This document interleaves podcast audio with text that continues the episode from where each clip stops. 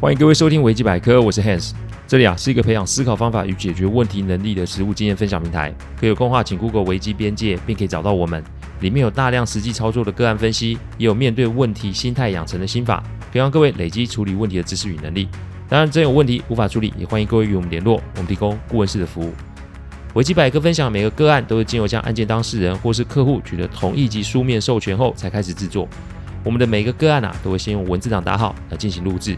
做完后会交由案件当事人及当事人听过，但他们觉得没有问题啊，再交由后置并上架。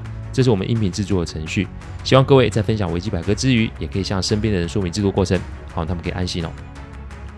提醒大家，今天这一集是下集哦，所以还没听过第一百一十九、第一百二十集的听众，请回去听完再来听今天这一集哦。我们接着陶给妈问我的问题哦，我们要继续做分享哦。该怎么做？我想所有事情啊，都。得要当事人，也就是这个孩子出来回应才可以哦。还记得我说过的授权依据吗？在这个个案里面，公司的权利其实目前来看是在陶给妈的手上，亲情的权利在姑姑手上，但真正握有权利可以下决定的，其实孩子本人哦。我能做的就是请他出来，然后做讨论。当然，如果可以，先做一对一的对谈，接下来再让其他的利害关系人出场。之所以要这么做，其实无外乎就是不要让这个孩子受到太多方的压力，因为敬爱的阿嬷与姑姑所产生亲情上的压力，因为顾忌自己是私生子的身份而产生自卑感或是反抗感，因为不满父亲的安排所产生的厌恶感，这些都是情绪哦，而情绪通常是可以影响甚至是左右当事人所下的决定。我的角色是个外来者，我啊有的是处理过很多类似个案的经验，所以我是可以理解那种。你是私生子，那种不被待见，那种焦虑、恐惧，这些都是正常的啦。我有把握是可以接近这位当事人，并提供我应该有给他的建议哦。当然，我的工作是分析与提供建议。我的工作从来都不是替任何人做任何的决定，因为人生的功课你要自己做，不是让别人做。这句话我提醒过很多遍了。陶哥妈点点头说：“给他几天时间，等有结果了再通知我。”林姐姐，我特别请陶给妈帮我一个忙，那就是在这个案个案里面，请给我一个可以直接沟通的窗口，而且这个窗口是要单一双向的的沟通机制。除了这个窗口之外，我不会再接受任何人的电话或是任何的指示。我的目的没有别的，我的目的就是要让案子往下走的时候不会有太多的干扰。接班这个议题啊，不是小事，特别是啊，孩子的身份是二房的独子啊，这对于大房的原配及孩子来说，说白了就是一个心头的一根刺嘛。所以当这个消息传回公司的时候，一定会有很多人想要半途打劫。陶克妈虽然是实际的掌权者，但他也同时卡在一定的问题里面。对于大房媳妇的亏欠，对于孙女们的疼爱，因为这些情绪，他不见得可以完全客观的处理这个个案。再者，他年纪大了，他也不见得有办法掌握所有的事情的或是情资。我的这个请托，其实就是解决陶给妈心中的一个担忧哦。一定会有听众问我，我们这个行业顾问是忠于什么？我的答案很简单，就是忠于解决问题。因为唯有解决问题，那个伤害才会是最小的。所以讨好或是迎合客户，那并不是我们的作风。我不是说我们那有多么厉害，为客户着想。我要说的是，迎合客户，这其实跟解决问题是两码事啊。特别是在这种利害关系不止一个人的个案里面，我真的有办法跟不同的人用不同的标准讲不同的话吗？我常说做法可以不同，但标准不可以改变。因此，我们的建议就是要以解决问题为目标，越直接越简单，才是最保险的做法。实在是没有必要为了要夸大自己，然后设立出很多说辞，充其量呢只是会浪费时间，甚至会引发客户端的恐慌啊。好，几天后，我接到陶给妈的电话，他说啊，要我直接去找孩子。中午啊，在他公司附近的一间咖啡厅，我一听就笑了，因为这种只挑中午午休的时间，摆明就是不想谈啊，但又不好拒绝奶奶，所以他想了这一招。这种事我也不是第一次遇见了，但至少还有见面的机会，所以我就依约带着下属前去哦。这孩子有个性哦，因为他迟到了二十分钟，一个小时扣掉二十几分钟，就只剩半个小时多一点，更不要说你还要点餐吃饭，时间够以后根本不够我们讲话。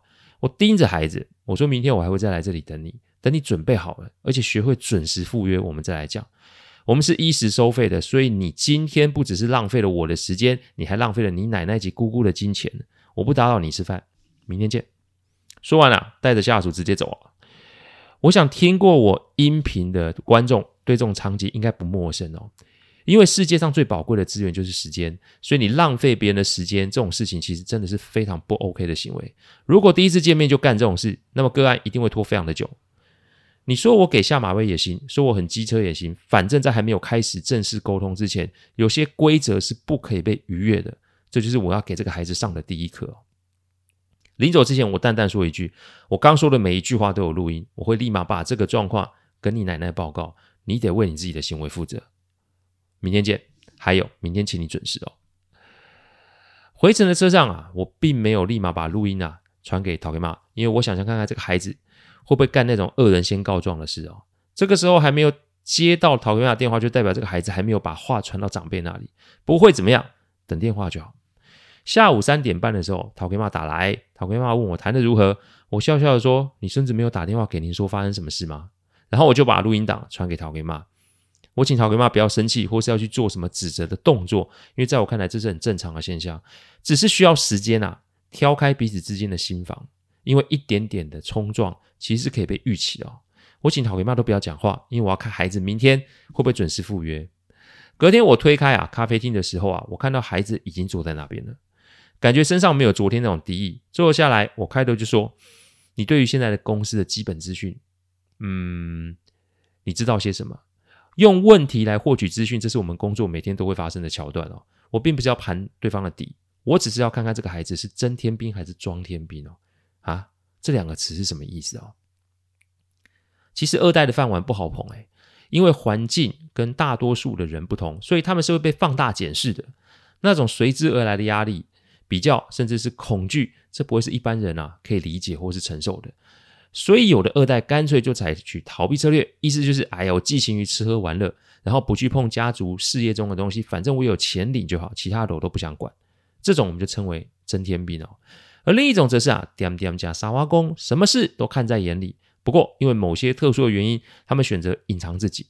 这个孩子的身份是谁呀？呢，不受待见，正常。再加上亲生的妈妈又走了，所以他会更没有安全感。要知道，陶给妈年纪大喽，人走茶凉，这是一个常态吧？哪怕姑姑啊手上有股份，但那跟自己的父亲比也是小股。就算是保有一定程度的收益，但姑姑的股份将来会是谁的？这也是未定数啊。人是有求生欲望的，特别是大户人家的孩子更是如此。讲白一点，哪怕斗争也是家常便饭。不过，他跟陶给妈及姑姑住在一起，正所谓耳濡目染嘛。生意上的事情不可能完全不知道，除非他是真天兵。但如果是的话，那昨天的那种不友善及刻意设计晚到及选择时段的戏码又怎么来的呢？我盯着他，并没有给他任何岔开话题的机会。我摆了一个请的手势，等他讲话。讲到这里，我给大家一些提醒哦。昨天是二零二三年一月一号，所以如果还没有看见我昨天在网站的呃文文章啊，有空啊，继续去看看。文章里面有提到，我们这一行处理案件时，求的是保密及安静。越多人知道的案子，就会越容易被搞砸。网络上的讯息啊，我建议大家看看啊，看在眼里，想在心里，但是不要胡思乱想，去动你的嘴跟手哦。表达意见是每个人的自由，但我提醒大家，言论自由要有配套。意思是，如果众人都有容人的雅量及畅所欲言，那很棒。但如果不是，那各位就要想想，你说出什么就会带来什么。你想打什么东西，就想打什么的话；你想分享什么，就分享什么的话，你不就是为自己带来某个程度上的风险吗？不是案件里面的当事人，其实都是围观者。我们的确可以表达我们的意见，但请记得文字语气尽量别带杀生啊！批评简单呢。解决不容易，也因为如此，我们处理案子都很低调，因为我们的重点解决客户端的问题，这是我们唯一的目标。所以，任何会危及到案子的事，我们都不会干，除非今天真的有策略要诉诸舆论，否则一切都是保密的。不过，我们过往将近二十年，其实没有几件案子是诉诸舆论，原因没有别的，第一个原因是人的意见都不同啊，人多嘴杂的状况下特别容易出状况。第二个原因是我们不会打草惊蛇哦。处理问题的重点是替客户谋取最大的利益，处理问题不是为自己谋取最大的利益哦。这个观念重要哦，所以我必须要再说一次：技术再好，如果心术不正，那你只会为你自己带来更多的问题哦。讲到这边，我请各位思量思量啊。好，年轻人拿出一张纸，上面是公司的组织图，我看到其实心中就乐了，因为啊，这个年轻人摆明就是扮猪吃老虎，充其量就是在装天兵嘛。我静静的听他介绍与说明，内容我就不说了。正确或是不正确，我就不讲了，因为听他讲内容与方向，就可以证明他绝对有跟陶回妈情谊。或是平日就有在讨论这些公司的事情，否则不可能一个晚上就变出这些东西来。这一定是平日的累积跟训练。我听完后啊，我就问说：“你的决定是什么？”你下决定之前，我先提醒你哦，不可能不见血，不可能不斗争，不可能不冲突。接班是接下公司上百个家庭的责任，这还没算配合厂商哦，生意合作对象哦，这条路不可能轻松。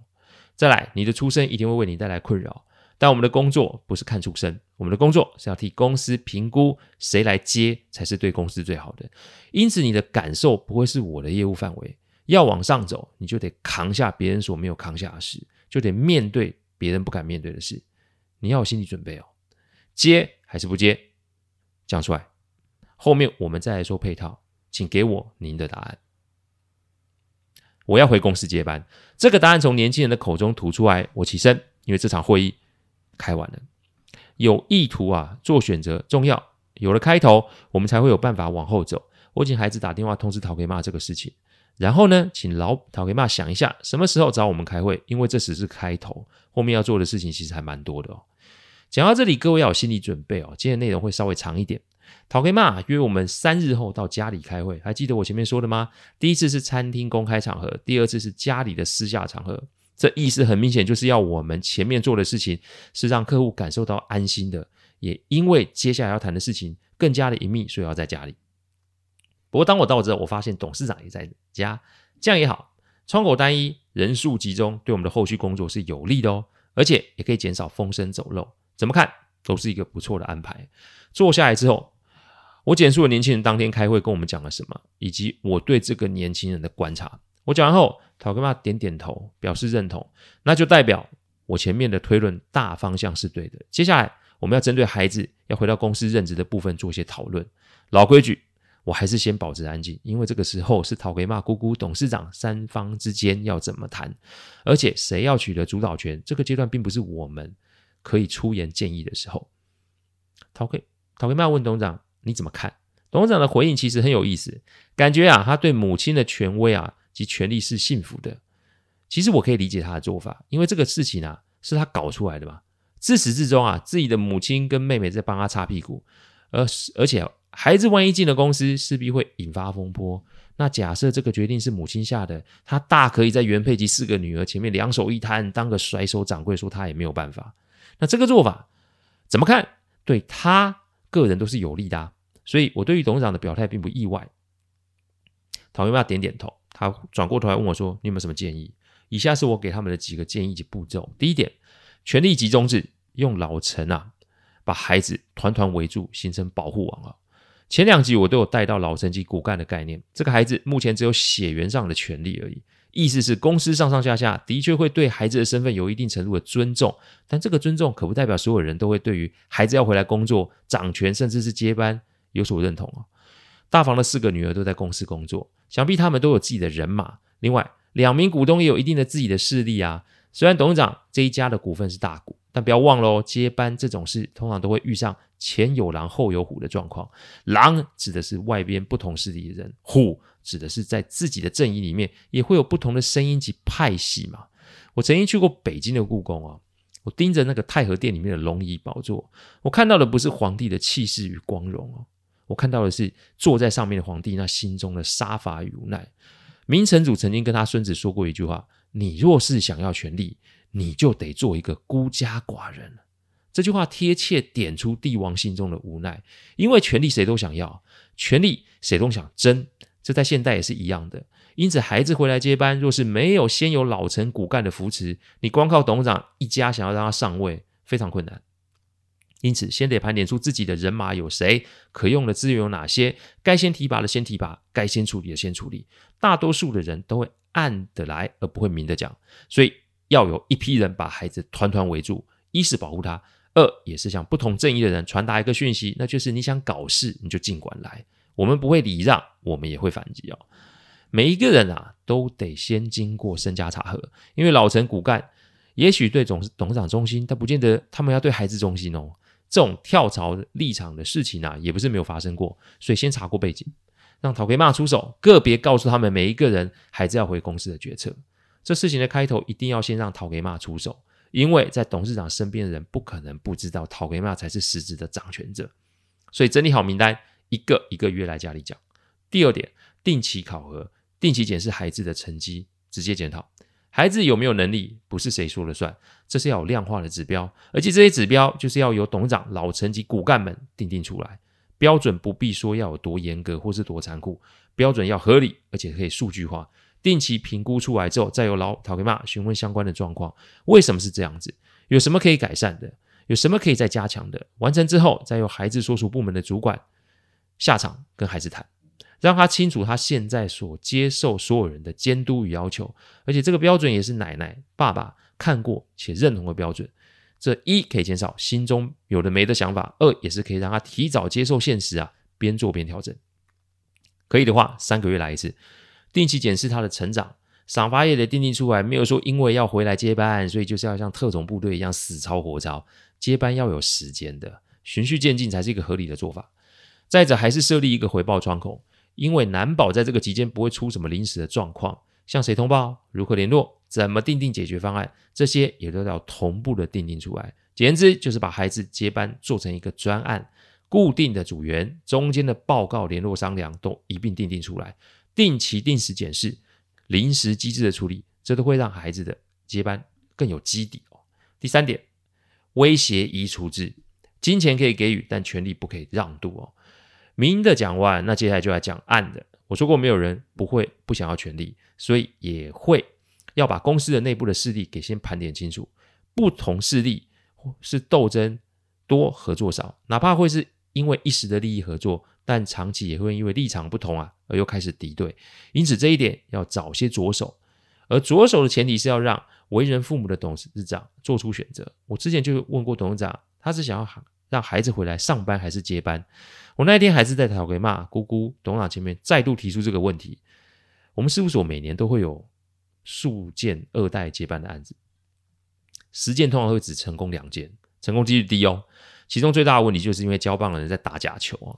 我之前曾经说过啊，人世间不外乎钱权情啊，钱关最容易克服，权关通常啊就是会遇上很多阻力。我前面有提过古代帝王的无奈，这个放到现代也是一样哦。董事长目前遇到的状况不少，我今天趁着这个机会来跟各位分享一些细节。董事长难处一，手心手背都是肉嘛，你保哪个人，你就得牺牲另外一个人。难处二，权力不完全在手，搞不好弄不好自己还会下台嘞。难处三。陶给妈年岁大了，中间过世，那又会是另一场斗争嘛？其实还有别的难处，但因为篇幅的关系，我只讲这三点。人的身份通常都是多重的，家族公司更是如此。公事公办，我说过那是天方夜谭啊。一旦真的遇上了那种纠结、冲突、情绪，是一定会有的。所以孩子要回去，那董事长的好日子其实就算过完了嘛，说不定连家里都会散了。因为大房怎么可能吞得下这口气呢？再来是四个女儿要怎么处理？万一真的发生冲突，做父亲的要怎么去面对？做董事长的又要怎么对公司交代？我光想到这个，我都替他捏一把冷汗。在，权力不是完全集中在他手上，讨给骂才是真正的掌权者。所以说穿了，他这个董事长的权力只有慢慢被分掉的份啊。这对于一个处在高位的人来说，特别是董事长这个位置，一间公司通常只有一个的状况之下，他过得了自己这一关吗？你不要到中间啊，有个什么差池，他先落马也说不定。最后是交接班是需要时间，上集前面已经提过，董事长设定交班的时间是七年，他可以等七年，可是陶给妈可以八十二岁，陶给妈有办法再等七年吗？如果中途陶给妈过世，权力集于一身的他，他把持得住吗？权力被分散，那是否又会引发另外一场恶斗？这些状况一定要在开始之前讲清楚，这个权力的配置。移动要有共识，否则一定会出错。当然，不只是董事长要表态，连老陶克曼也得说出他的想法是什么。陶给妈有五个孩子，只有董事长大女儿在这间公司，其他三名子女并没有在这里。所以，其实说穿了，陶给妈也必须把身后事交代清楚哦。嘿，什么？不是好孩子交班吗？怎么会这样？陶给妈把他过世后怎么分配也得说出来。各位不要小看二代接班的案子，因为那是一个非常残酷的过程。大多数案子之所以会失败，就是因为客户端都不愿意在开始之前把这些事情都想清楚写下来，结果就是在过程中徒生变数及混乱。我还是老话一句，权力这种东西不是你想放就放得掉的，因为那是一种人性，这没有想象中这么好克服。这个阶段我们等了三个月，因为要等老陶给玛及董事长自己去处理，这不是我们可以涉入的，只是权力的分配一定得清楚，不然这个案子不会走下去哦。第四点哦，定期授权制，逐年就孩子的表现让他有自己的人马哦。三个月后，权力分配处理完了，董事长跟我们说他是要孩子回来接班，所以该写的、该处理的、该排除的都已经准备好了。果不其然，孩子回公司之前。